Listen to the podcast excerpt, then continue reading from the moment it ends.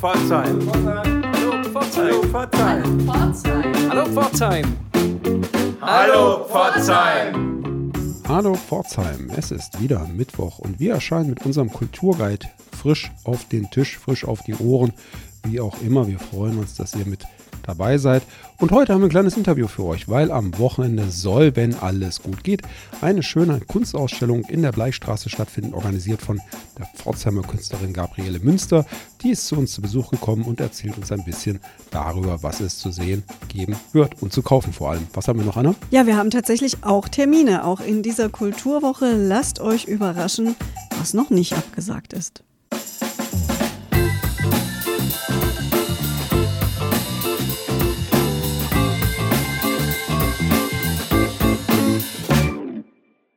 Hallo Pforzheim, wir freuen uns sehr, dass wir heute die freischaffende Künstlerin Gabriele Münster bei uns im Emma Kreativzentrum zu Gast haben in unserem kleinen Tonstudio. Erstmal guten Morgen, Frau Münster, hallo. Guten Morgen, ich bedanke mich auch für die Einladung.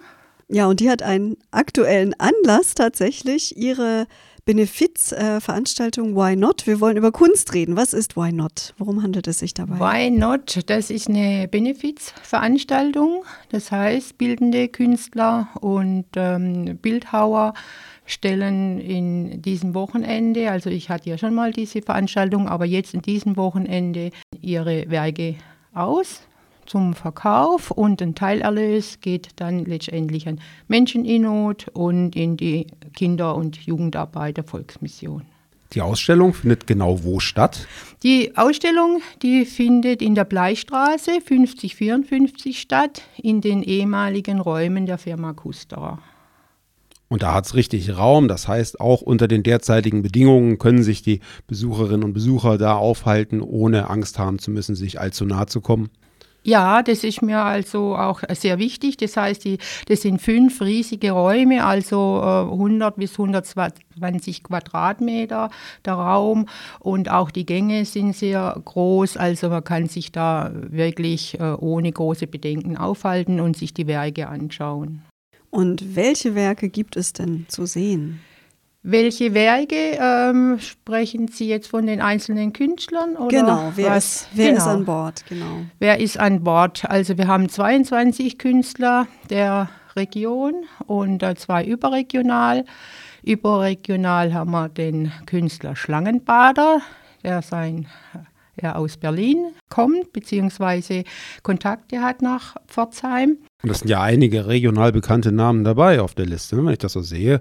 Wolfgang Nöllner, Andreas, äh, Andrea Matthias Pagani, Silvia Witzenmann. Ja. Nicht zu vergessen, Ute Middel. Ja, müsste ich gerade mal nachschauen. 22 hat man nicht alles im Kopf, genau. Die Frau Kilchenmann aus Horb zum Beispiel. Äh, dann haben wir äh, die Tamara Jaworek, die erst seit drei Jahren malt, aber sehr erfolgreich, unter anderem mit ihren Fluidbildern. Das ist eigentlich gerade der große Renner, muss man sagen. Dann haben wir ja den Wolfgang Nöldner, haben Sie ja schon genannt, mhm. den, der Herr Pagani, der hat ja auch mal bei mir schon im Adort ausgestellt. Mhm. Der wird seine New York Impressionen zeigen. Claudia Reuter fällt mir Claudia noch ein. Reuter mit ihren Kalligraphien, genau. Jens Ahlemann, ein Fotograf.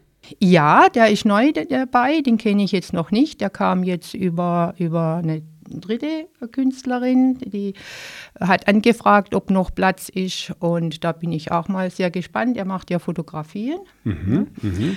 Und Rosemarie Strohheck wäre noch dabei? Genau, mit Fotografien. Dann haben wir den Lothar Zull mit Fotografien. Dann die Sigrid Baumgärtner-Förschler, die aus Mühlager kommt. Die ist ja auch da in dem Kunstkreis in, in Mühlager. Die bringt ihre Skulpturen, das sind Köpfe.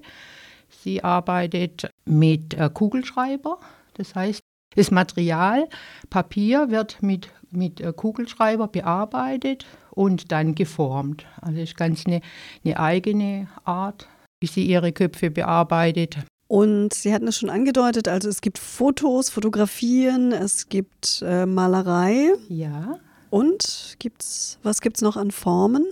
Ja, Collagen gibt es dann noch natürlich. Äh, ich denke, die Frau Reuter wird ihre Kalligraphien bringen. Dann haben wir natürlich den Herrn Nöldner, der sehr farbige Träume und Wahrnehmungen malt auf, auf Leinwand, also mit Acryl auf Leinwand oder mit äh, Casainfarben. Ja, das ist ja eine Riesenliste an Künstlerinnen und Künstlern mit äh, vielen unterschiedlichen äh, äh Projekten, Objekten, Werken. Was steckt da für ein Aufwand dahinter, so eine Ausstellung zu organisieren? Ja, ja, der Aufwand ist natürlich immens, den bewältige ich noch allein mit ein paar äh, freiwilligen Helferlein, im Ehrenamt natürlich. Aber mir macht es unheimlich Spaß, äh, die, die, letztendlich die verschiedenartigen ähm, Formate und die verschiedenartigen Techniken dann zusammenzubringen ähm, zu einer Harmonie, sage ich mal. Und trotzdem dass jedem seine, seine Handschrift, jede seine Eigenart ähm, dargestellt wird. Ich finde es, ich finde es sehr spannend, ja.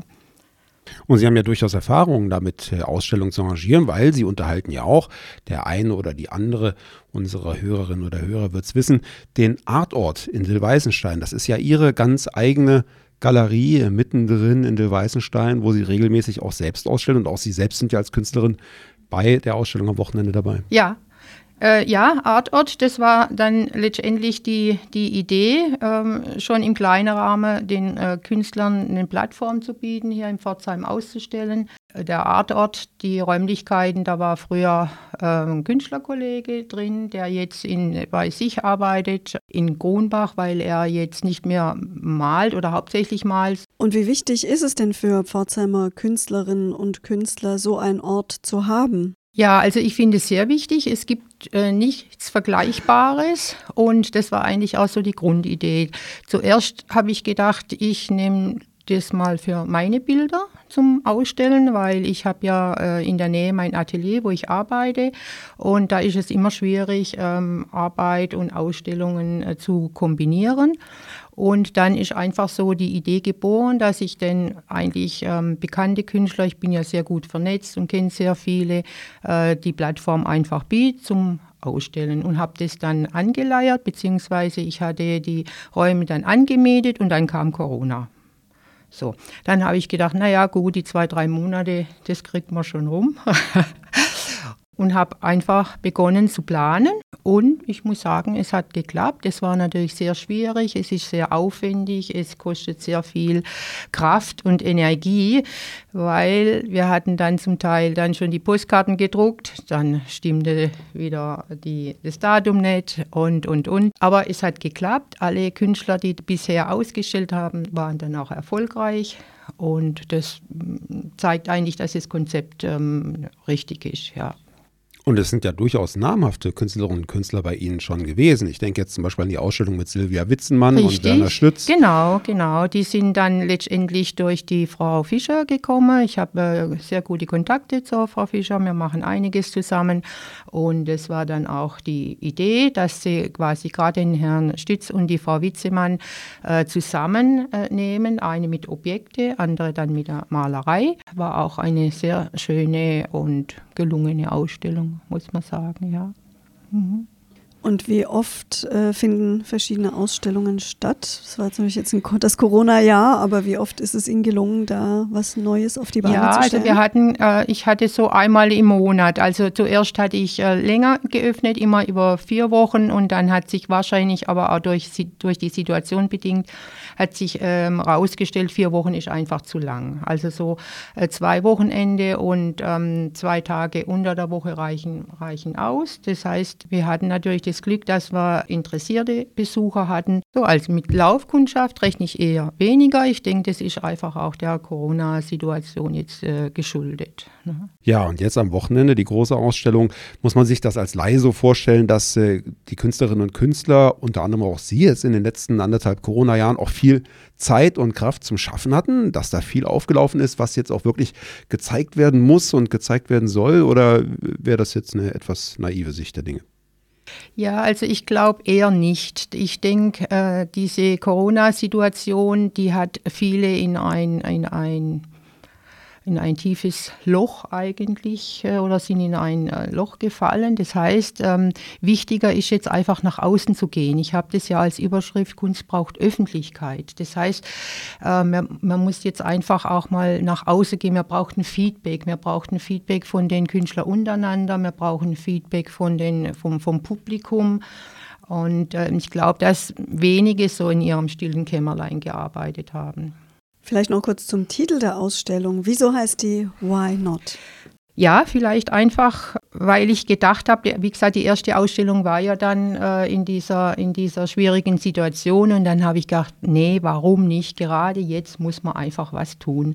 Man kann nicht hinsitzen und warten, sondern man muss was tun und ich bin eigentlich auch so die Macherin, sage ich mal. Und ähm, ja, und es gibt auch immer, immer eine Lösung zum irgendwas äh, zu, zu tun und irgendwas zum zum Organisieren. Und ich habe gemerkt, dass ähm, Künstler und Künstlerinnen, die dann lange schon nicht mehr in der Öffentlichkeit waren, sind auch manche durch das Alter her auch oder einfach familiäre äh, Situationen nicht mehr in der Öffentlichkeit äh, waren, die richtig dankbar sind, dass, dass sich jetzt wieder was tut, dass man wieder sich zeigen kann und dass, äh, ja, dass auch das geschätzt wird. Es geht ja auch um die Wertschätzung der Werke. Ne? In erster Linie malt man ja eigentlich für sich. Ne? Oder ich denke mal viele, also wenn ich von mir ausgehe, ich mal in erster Linie auch für mich. Und da steckt ja auch sehr viel Herzblut drin in jedem, in jedem Bild. Wenn aber die Muse fehlt, äh, dann, dann klappt das nicht. Man kann nicht sagen, okay, jetzt habe ich acht Stunden Zeit, jetzt gehe ich in, ins Atelier und jetzt male ich. Also bei mir funkt, funktioniert das nicht. Der, da muss einfach die, die Stimmung und die Vorbereitung muss einfach da sein. Ja. ja, also wir sehen, es ist ganz, ganz wichtig für die Beteiligten, dass die Veranstaltung stattfinden kann. Und derzeit, unser Podcast, unsere Sendung erscheint ja am Mittwoch. Derzeit sieht es so aus, dass sie stattfinden kann, die Ausstellung. Und Zugangsbestimmungen wären dann äh, 2G, also geimpft oder genesen. Aber auch das kann sich ja noch ändern, oder? Das kann sich noch ändern. Ähm, es kann auch äh, 2G Plus sein, wobei wir da auch vorbereitet sind. Äh, in der Bleichstraße gibt es ja eine, auch eine, eine, Teststation. Also wer kurzfristig kommen will, kann natürlich dahin gehen. Also es ist total unproblematisch. Ne? Und wer ganz sicher gehen möchte und tagesaktuell äh, schauen möchte, wo kriegt man aktuelle Infos zu Why Not her? Ja, also äh, wie gesagt, über Facebook natürlich, über die Medien, über die Zeitung, denke ich mal, ähm, kann, kann ich es noch kommunizieren und ähm, auf meiner Internetseite. Das wäre atelier-gm.de, da ist es auf jeden Fall dann auch ähm, publiziert. Atelier-gm.de, GM für Gabriele Münster wäre das. Also das können wir euch nur raten liebe Hallo Pforzheim Hörerinnen und Hörer, einfach kurzfristig nochmal vorher drauf zu schauen. Aber äh, Gabriele Münster ist guter Dinge und äh, äh, guter Hoffnung, dass diese Ausstellung stattfinden werden wird. Und wir drücken alle ganz, ganz fest die Daumen dafür. Wann geht's los? Um wie viel Uhr? Es geht um 11 Uhr los, am Samstag, den äh, 4.12. um 11 bis 16 Uhr und am Sonntag auch von 11 bis 16 Uhr. Also eine gute Möglichkeit, noch wunderbare Weihnachtsgeschenke auch von regionalen Künstlerinnen und Künstlern und überregionalen, wie wir gehört haben, einzukaufen. Ja, wir drücken ganz, ganz fest die Daumen, freuen uns drauf auf die Ausstellung von Gabriele Münster und vielen, vielen beteiligten Künstlerinnen und Künstlern. Danken Ihnen für den Besuch hier bei uns im Emma Kreativzentrum und wünschen alles Gute. Ja, ich bedanke mich auch, dass die Information veröffentlicht wird und wie gesagt, bin guten Mutes, dass wir doch interessierte Besucher haben am Wochenende. Dankeschön. Ja, wir hoffen, wir haben euch ein bisschen neugierig gemacht auf die Ausstellung Why Not. Alle wichtigen Daten und Fakten dazu gleich nochmal. Wir fangen aber an mit dem ersten Termin der Hallo Pforzheim Kulturwoche und der findet statt im Osterfeld, genauer gesagt oben im Studio unterm Dach um 19 Uhr am Donnerstag. Die Lesung Empfänger unbekannt, eine szenische Lesung in Briefen. Das ist eine Eigenproduktion des Amateurtheatervereins und lesen werden Barbara Gerstenecker und Stefanie Walli. Die Veranstaltung, die Lesung findet statt im Rahmen des Jubiläums 1700 Jahre jüdisches Leben in Deutschland. Ja, und wir bleiben bei Donnerstag und wir bleiben im Kulturhaus Osterfeld. Hier könnt ihr im großen Saal um 20 Uhr P. Werner erleben, diesmal mit ihrem Programm Eine Prise Zimt. Das sind eigene Chansons und Weihnachtsklassiker. Ja, ihr erinnert euch vielleicht, dass wir gerade letzte Woche die Berliner Künstlerin Käthe Kruse bei uns im Interview hatten. Die hat den Peter Jacobi Werkpreis verliehen bekommen. Und das Künstlerinnen-Duo Peles Empire hat den ersten Preis, den ersten Peter Jacobi Preis, das Stipendium gewonnen. Das hatten wir auch kurz erwähnt. Ja, und das Künstlerinnen-Duo Pelis Empire ist jetzt am Freitag um 17 Uhr in der Hochschule der Fakultät für Gestaltung zu Gast und berichten in einem Vortrag von ihrer Arbeit. Das Gespräch wird auch live auf YouTube übertragen. Wer also nicht direkt dort vor Ort sein kann, kann dem auch so beiwohnen. Ja, und da wären wir ja auch schon beim Samstag und bei der Benefizkunstausstellung Why Not, über die wir ausführlich im Interview gesprochen haben. Wie gesagt, Samstag und Sonntag jeweils von 11 bis 16 Uhr in den ehemaligen Fabrikräumen der Firma Kusterer in der Bleichstraße 5054. Ja, jetzt endlich noch was für die jüngeren Hörerinnen und Hörer. Am Sonntag wird um 11 und um 13 Uhr im Theater das Stück Ronja Räubertochter gespielt. Wer kennt den Klassiker von Astrid Lindgren nicht? Es richtet sich an alle Kinder ab fünf Jahren. Hier die Geschichte ganz kurz umrissen. Auf der einen Seite des Höllenschlunds lebt Ronja Räubertochter, ein gewürdiges Mädchen und die Tochter von Räuberhauptmann Mattis und seiner Frau Lovis. Der Mattiswald mit all seiner Mystik ist ihr Zuhause.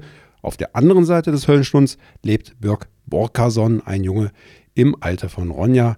Die beiden treffen sich im Wald, werden Freunde. Sie wissen allerdings nicht, dass ihre Väter Mattes und Borka verfeindet sind. Eine Freundschaft erscheint also unmöglich. Und doch schaffen es die beiden Kinder, die Feindschaft der beiden Väter abzuwenden und Freunde zu bleiben.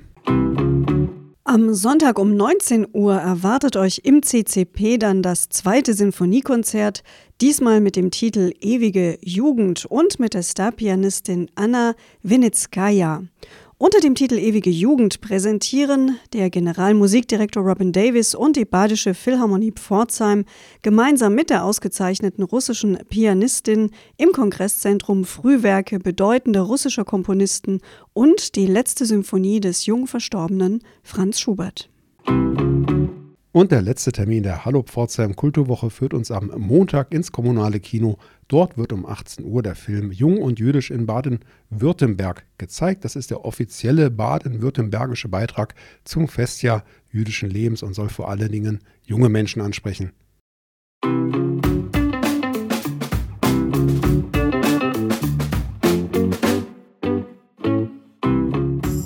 Ja, und für all unsere Veranstaltungstipps gilt leider, informiert euch bitte, bevor ihr irgendwo hingehen möchtet, über die aktuelle Lage, ob 2G, 2G Plus oder vielleicht doch auch überhaupt nicht mehr, je nachdem, was noch abgesagt wird.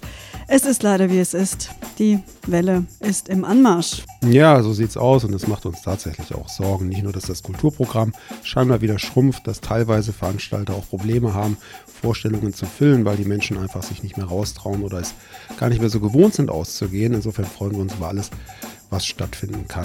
Wir wünschen euch eine gute Woche, bleibt gesund, passt auf euch auf und wenn ihr noch nicht geimpft seid, geht impfen. Das sagen Sebastian und Anna. Auf drei. Eins, zwei. Hallo, Pforzheim! Das war noch durcheinander.